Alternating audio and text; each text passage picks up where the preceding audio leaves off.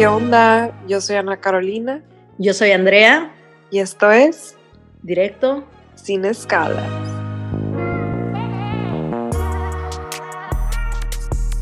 ¿Qué onda, ¿Qué eh? has estado? Este, bien, ¿y tú?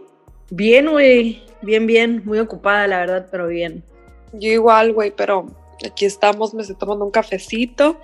A gusto, güey, a gusto. Fíjate que ahora que entramos en el mes del amor, que es también el mes de mi cumpleaños, siento que, este, no sé, no sé, este, si todo el mundo estaba consciente como que de todas las situaciones planetarias en las que nos encontrábamos, que estuvimos de reversa por, por bastante tiempo, creo que un mes entero, ¿no? Desde enero o, de- o desde diciembre. Sí, sí, sí. Y como que por fin que otra vez como que entramos en trayectoria normal, siento que me entró así, no sé, un chorro de claridad, un chorro de determinación, de cosas, como que me pude mover otra vez normal, no sé si te pasó. Pues siento que este, hubo un mes que andaba como rara, todo se me caía o chocaba o lo que sea. Ya me siento que fluye todo mucho mejor, güey. Yo también, güey, siento que mi esposo me ve así con cara de que estoy loca, pero le dije, ay, güey, se siente muy diferente ahora que ya estamos como que bien. El otro de que, ¿bien de qué, güey? Y yo de que, no, pues de los planetas y la madre. Sí, güey, está cabrón. Lo bueno es que ya salimos y me siento a todo dar, güey, súper bien. Desde el episodio pasado andamos bien motivadas, llenas de energía, muchas ganas, mucha felicidad. Lo más importante de todo. Sí, claro. La verdad es que eh, yo ahorita estoy planeando viajes, este, me voy a Dubái, a París. Ay, qué padre. Eh, padre, ¿verdad? Eh, el siguiente mes me quiero ir a, a, a Cancún, o sea, como que traigo muchos planes así como de viajes, entonces la neta estoy emocionada. Sí, yo también, güey, pero a mí me da, me encanta viajar, pero me da flojera. O sea, estoy tan cansada que digo, qué hueva. Hay que entrar en el tema de hoy porque traemos un temita muy padre, ¿no? Como que estamos en el mes del amor, en el mes de la amistad, queremos explorar un poquito más como que algunas, este, misconceptions o ideas que tenemos del amor, cosas que se dicen. Y este tema lo empezamos desde que grabamos con Manuel Medrano, porque en ese episodio eh, yo toqué el tema de un libro que, que se llama You Only Fall in Love Three Times. Eh, y básicamente te dice como que hay tres grandes amores en tu vida, ¿no? El primero es el que mayoría de las veces lo vives muy chica o es tu primer amor, ¿no? El segundo es el que llega a enseñarte, a destruirte, como, le, como lo dije en ese episodio. Y el tercero es el que no te esperas, pero que llega de forma natural y se da de forma natural, ¿no? Casi siempre el segundo es el que tienes que forzarla todo el tiempo, güey. Y el tercero es el que como que todo es fácil, no tienes que forzar nada. A mí no me gustan las cosas así definitivas, ¿no? Ya sabes que la gente dice como que, sí, vas a tener tres amores y así es. Entonces es como que, Ajá. bueno, ¿pero ¿por qué? O sea, hay tantas variantes, tantas personas en el mundo, tanto, o sea, pero ahora que lo estuve pensando, digo, wow, o sea, es literal lo que a mí me ha pasado, ¿no? Entonces, tal cual como que mi primer amor en la prepa, de esos de que casi casi te quieres tatuar el nombre así en el cuerpo, un amor así muy intenso, como que crees que es para toda la vida, que son uno para el otro, contra todo, ya sabes, así muy, muy fuerte.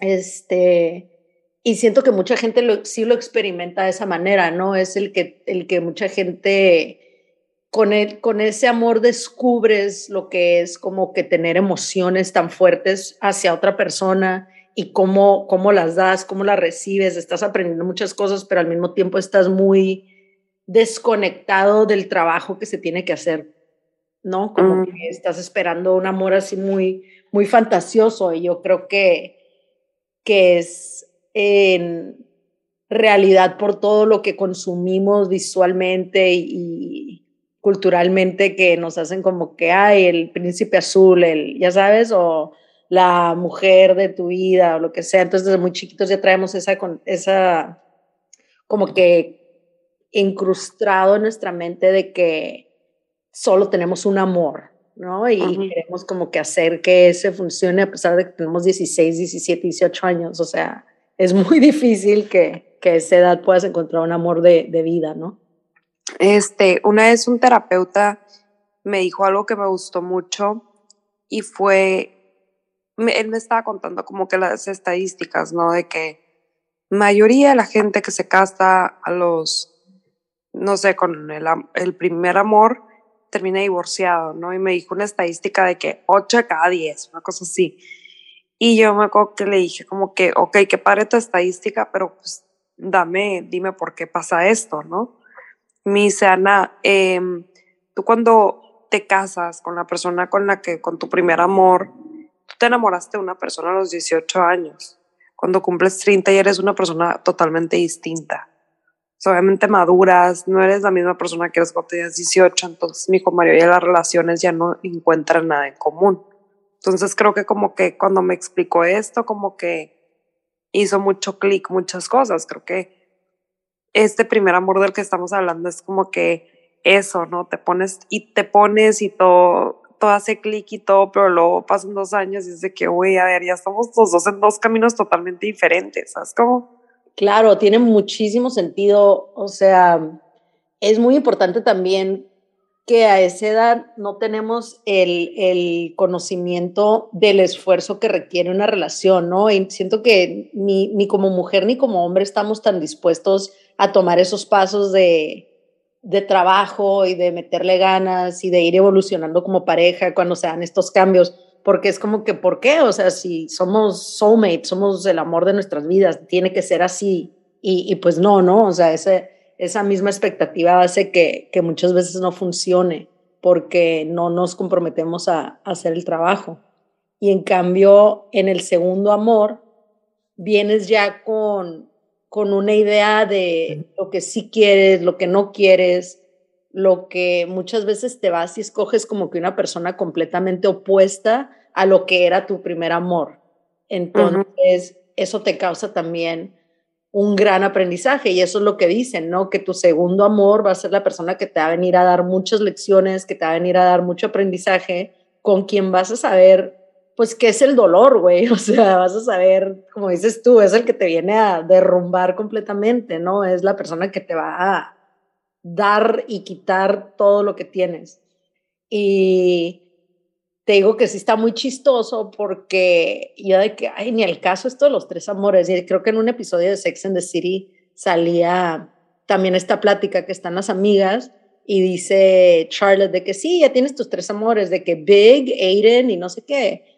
Y luego, ah, entonces ya me quedé sin amores, ¿no? O sea, ya valí madre, como que ya se le habían ido los tres. Y que ni al caso eso, como que, pero tiene mucho sentido en muchas maneras. Entonces sí me, me causa conflicto aceptar que sería una realidad que solo tienes tres amores, pero a la vez que vas leyendo todo, a mucha gente sí le queda tal cual, pues. No sé si tú también te relacionas. Pero yo, yo no siento que sea, yo no siento que sea como que tienes tres amores y ya. Yo siento como que puedes tener diez amores, pues son tres amores los importantes, ¿sabes cómo? Mm, no sé, eso es a mí lo que me causa conflicto. Pero el tercero, ¿cómo es, Ana? Platícanos un poco porque siento que es algo como más, más sencillo, ¿no? Más, más natural, más flowy. Ni cuenta te da, dicen. El tercero es un amor que llega a tu vida después del segundo que te destruyó. Y tú ya sanaste, ya trabajaste en ti y llega esta persona muy natural. Hacen clic, no tienes que forzarla, por lo general, como dije, el segundo lo tienes que forzar y todo es difícil y todo es complicado, es, o sea, nada es fácil. Y el tercero es como muy orgánico. Y creo que es como que un amor que se siente como que, ay, ya estoy en casa, o es como, como que no, no necesito ya buscar más, todo, o sea, se complementan muy bien. Creo que, el, creo que sabes, ¿no? Cuando es tu tercer amor, André. No, claro, por eso te digo que leyendo las cosas como que los artículos que estuve leyendo y el libro y todo eh, relacionado al tema, pues está muy cabrón porque yo, wow, o sea, ya, ya lo viví tal cual, ¿no? Este, claro.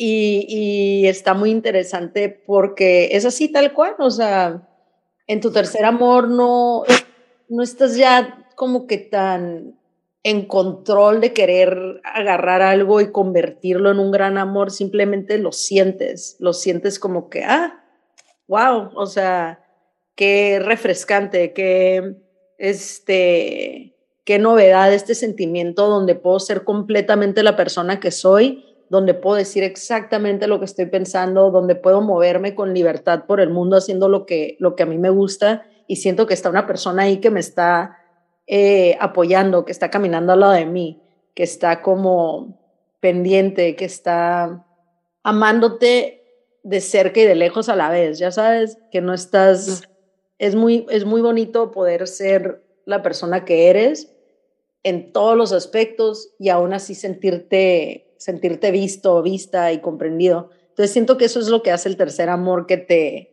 que te permite ya cuando estás tú en tu elemento, como dices tú, ya te trabajaste, ya sabes, ya todo, ya estás un poquito más maduro, ya sabes lo que quieres, ya sabes a dónde vas, estás en tu camino y llega alguien que se encuentran completamente así en, en el mismo camino y se van acompañando hasta que un día dices, wow, o sea, somos una pareja, somos esto, es mi persona, pero no lo estás persiguiendo, no lo estás eh, pidiendo, no lo estás trabajando así como que tan fuertemente como en tu segunda relación porque a mí sí me pasó eso en mi segunda relación, fue así como, no sé, siento que hasta hablaba diferente, ya sabes, como que no, no era yo, era como que estaba cuidando tanto ese, ese amor y esa relación que se diera, que dejé muchas cosas de lo que, de lo que soy yo, de hacer, de vivir, de mover, para poder como que cuidar esa relación. Y ahora no, güey, o sea, es al contrario, la relación en la que estoy me da más alas de hacer todo lo que quiero, pues. Creo que también como que este segundo amor que viene como a destruirte y enseñarte es un amor que eh, en esta relación aceptas muchas cosas en las que no en las que no crees, o sea, vas mucho en contra de tus propias creencias. Entonces, creo que por eso es una relación de tanta enseñanza, porque eres como como que es tipo yo que la verdad no soy una persona que sigo lo que nunca voy a hacer algo porque otra gente lo hace, ¿sí me entiendes?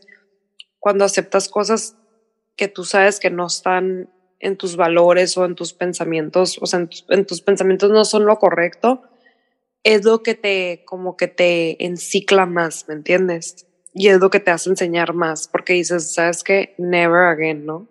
Entonces, creo que es súper importante tener eso súper en la mente. Y me gusta mucho que los griegos utilizan el amor como, tienen como dos cosas que definen el amor. Una es pragma, que es como que el, el, el amor que se desarrolla a través del tiempo en pareja, ¿no? Como que lo que se va fortaleciendo. Y el segundo, que no recuerdo el nombre, eh, es el amor propio. Entonces como que se me hizo bien padre que esas dos cosas son los que para los griegos definen el amor. Claro, y hay muchísimas definiciones de amor, ¿no? Que se han dado con el tiempo, el amor de, de pareja, que no me acuerdo ya también cómo se llaman, que era algo así como que ágape y este... Ah, erosa.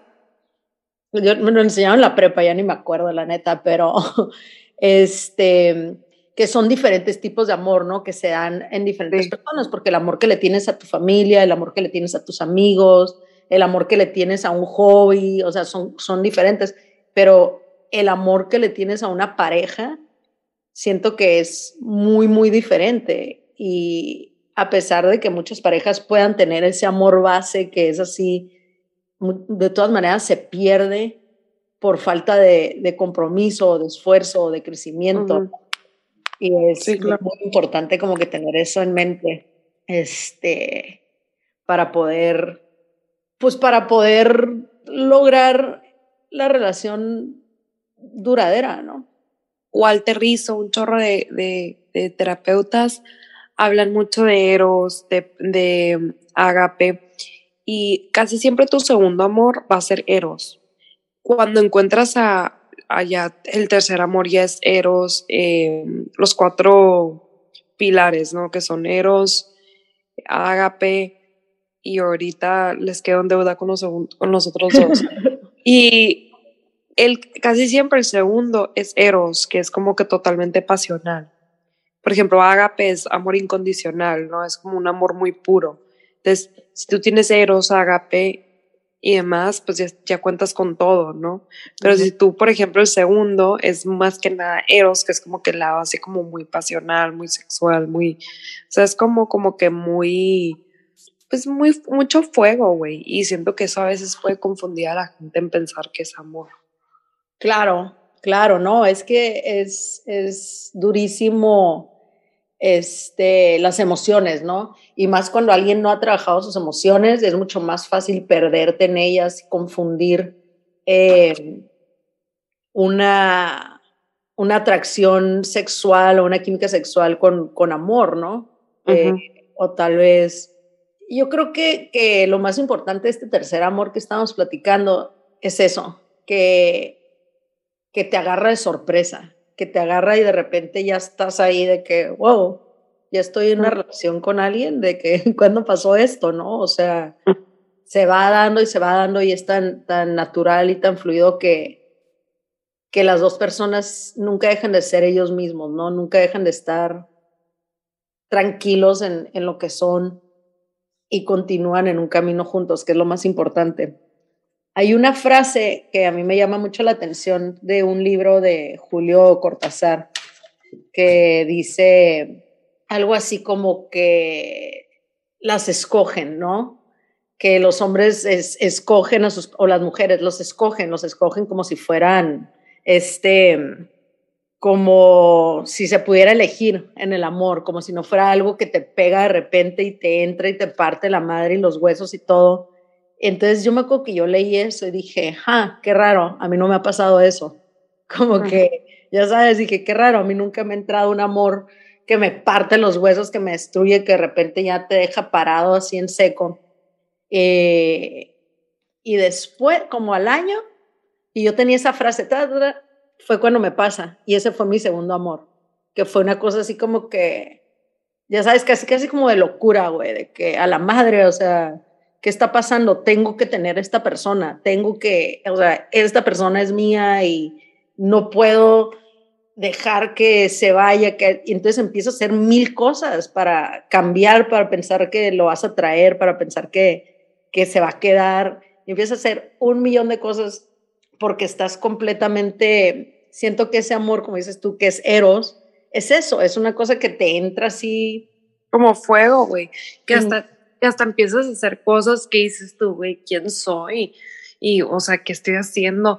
Y siento que también como que este segundo amor es una persona que, exacto, güey, vas a querer hacer todo por estar con él cuando es de que no, o sea, las cosas se tienen que dar natural, o sea, no sé, yo, a mí lo que me pasó es que cuando yo me di cuenta, para mí fueron muy claras las cosas, como que fue una persona que me hizo mucho daño y que como que para mí es súper importante en una relación la admiración, ¿no? Como que esta persona, lo que es exitoso, pero que trabaje, que sea inteligente y que yo tenga una gran admiración por él, ¿no?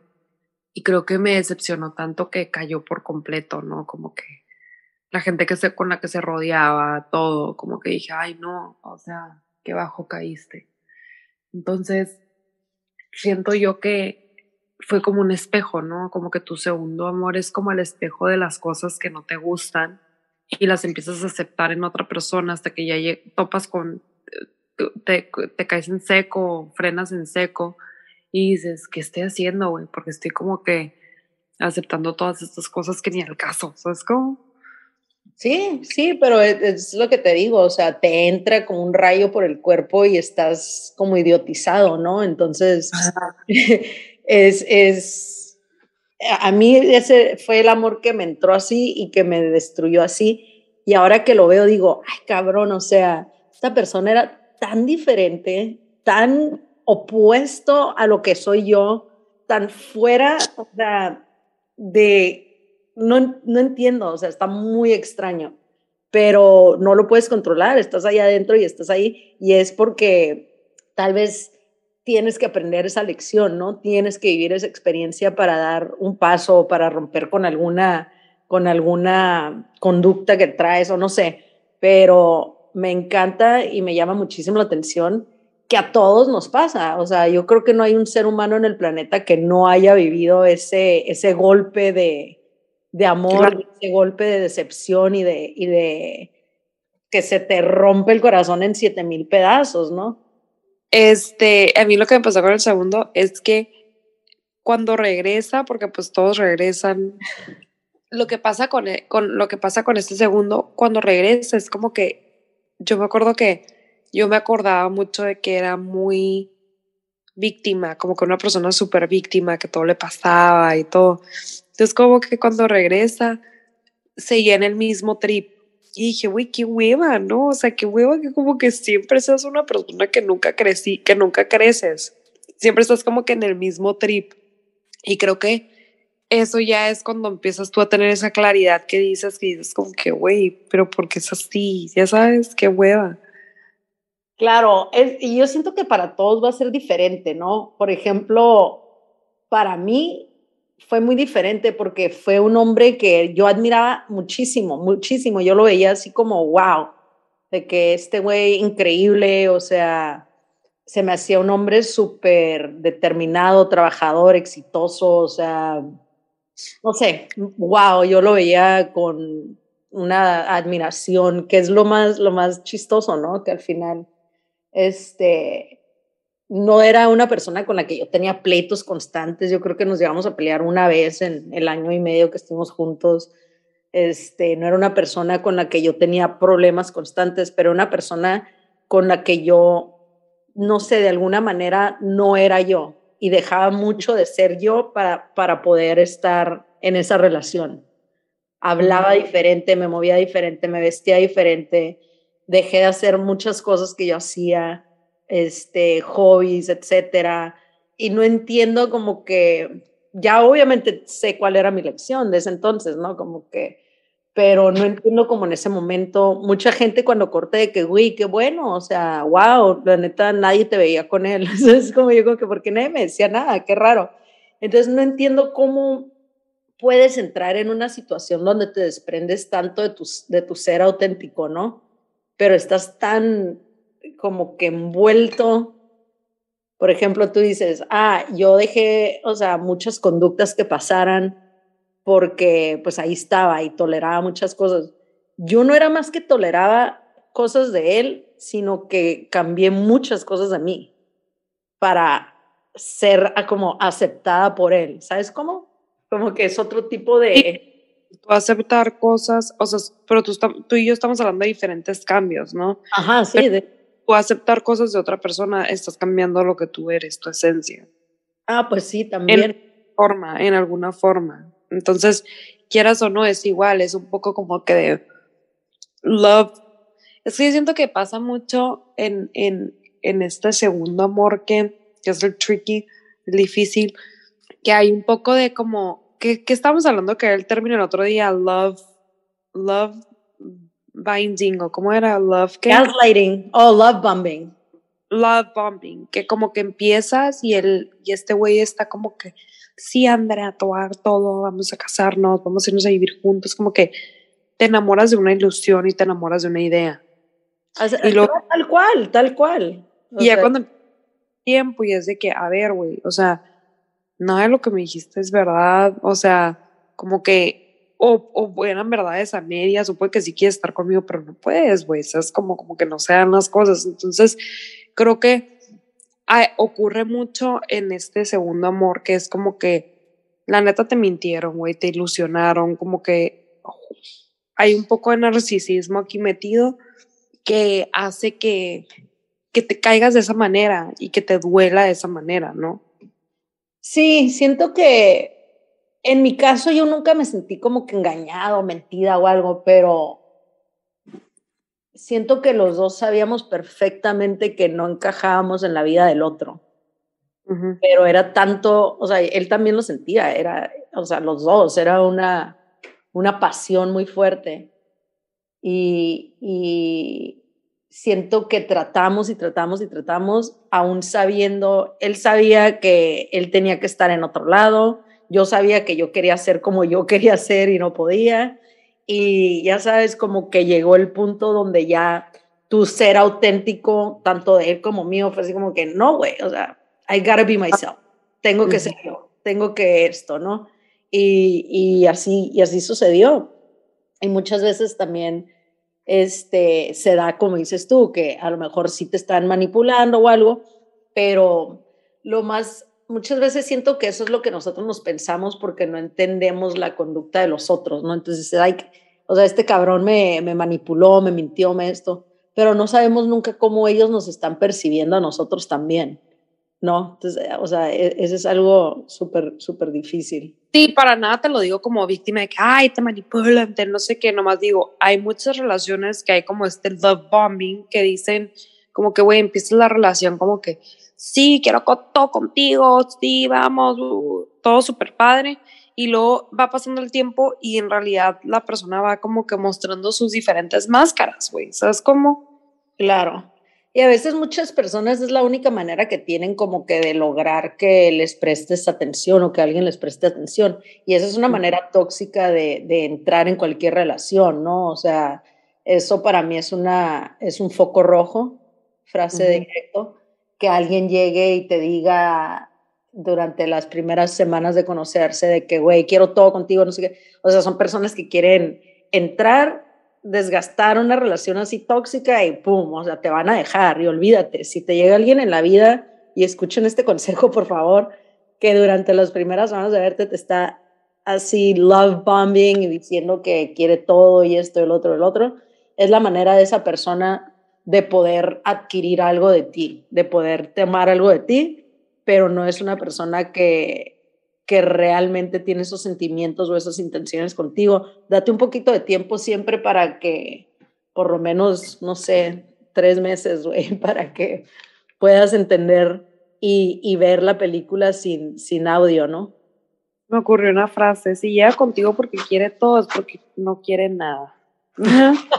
¿Verdad? Este, sí, y, y digo, ya platicando como que ahorita que Andrea y yo nos abrimos con este segundo amor que es como el que más duele. Em, el lado positivo de esto es que cuando terminas sí vas a estar muy aguitada, pero va a regresar, güey. O sea, hasta la fecha van a regresar y es algo que da mucha satisfacción como que ser al final de cuentas como que la persona que ya tiene el poder de decidir por sí misma, ¿no? De que, ¿sabes qué, güey? Bye, ¿sabes qué? No. Entonces creo que este, eso es un poquito de como positividad, ¿no? Hacia la situación. Y la bronca ahí es cuando llegan otra vez dos meses después y te vuelves a tropezar con la misma piedra como pendeja, güey. Entonces, ah, sí. tu lección. Aquí es donde puedes tú ahora manipular la situación. sí, este, yo digo que hablando del, del tercer amor, este, otra vez, siempre hay que tener esa, esa habilidad de poder, ando muy de consejos hoy. ¿Tú crees que el tercer amor puede ser el segundo amor cambiado? Sí, claro, sí puede ser, sí puede ser, en un 2.0 evolucionado. Lo que sí quiero decir, súper importante, que, que muchas veces no, no podemos lograr por, por todas las consecuencias de las de las pequeñas ruinas que van quedando de, de, todas las veces que nos abrimos, que abrimos nuestros corazones, que abrimos nuestras vidas, nuestro tiempo, nuestra, nuestra emoción y nos hacemos vulnerables con una persona en donde no termina funcionando, donde no termina siendo lo que esperábamos. Es muy importante siempre para que te pueda volver a llegar ese amor, volver a abrirte de un, de un lugar puro, o sea, saber que, que, lo que te pasó no, no te va a volver a suceder de la misma manera. Tal vez va a ser difícil, tal vez vas a tener otra vez problemas, tal vez vas a tener un desamor, tal vez te vuelvas a desilusionar y probablemente garantizado, pero es importante que siempre mantengamos esa fe de tener nuestro corazón abierto, de poder darle oportunidad a otra persona de entrar a conocernos, de entrar a, a ver nuestro lado más vulnerable y al final del día la carga de, de, ese dolor o de ese, o si existe una traición o algo, no la cargas tú, la va a cargar la persona que lo hace, ¿no? Entonces, siento que muchas veces eh, cometemos ese error de cerrarnos o de volvernos fríos o de volvernos, este, pues, inhábiles de, de volver a dar, de volver a abrir, de volver a ser vulnerables y dejamos que muchas cosas pasen que no deberían, ¿no? Entonces, yo sé que es más fácil dicho que hecho, pero mi consejo para, para poder recibir ese amor que viene. Muy bien dicho, Andra, muy bien dicho. Pues bueno, yo creo que ya cerramos este tema, ¿no? Sí, este febrero, mes del amor, nos trae, nos trae muy nostálgicas, ¿no? Como que siento que ahorita vas a ir a hablarle a tu ex o algo. Yo, no, yo no Yo le estoy mandando un mensaje al mío ahorita, ¿eh? Ay, que es que eres un pendejo. no, no te creas. A disfrutar, a vivir, a abrir nuestro amor, a abrir nuestro corazón y la neta siempre hay que dar, güey. O sea, todo es, todo es cíclico. Todo lo que da se regresa, bueno y malo. Tienes razón, bebé. Bueno, espero que les haya gustado este episodio. Yo soy Ana Carolina. Yo soy Andrea. Y esto es Directo sin escalas.